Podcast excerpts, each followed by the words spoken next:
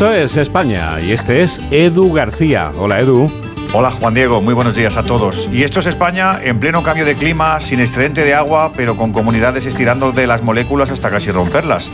Tengo amigos en sendas zonas afectadas, amigos de la industria del limón en Jacarilla, Alicante, que se levantan a las 4 o 5 de la mañana cuando les avisan de que tienen turno para darle de beber a los limoneros. Muy parecido el momento a cuando los vampiros de la UCI irrumpen en el hotel del equipo ciclista de turno en el Tour, pero es así, por lo visto, cuando hay caudal.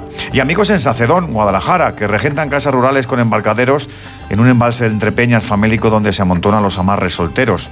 Es una guerra sin vencedores y donde todos tienen partes de peso en la zona de la razón. Una guerra de décadas que encima ahora incorpora un actor más, el necesario ahorro energético, porque desalar ni es gratis ni sano para la flora marina. Solución, que todos han de perder un poco, que nadie ha de ganar del todo, aunque Mayo nos esperen las urnas, que Miras o Puig se pongan en la piel de un manchego y que Paje haga lo propio con el murciano de manos callosas. Empatía en vena o en el cauce. Juan Diego, feliz sábado tengáis todos. Y que tú también lo tengas, Edu.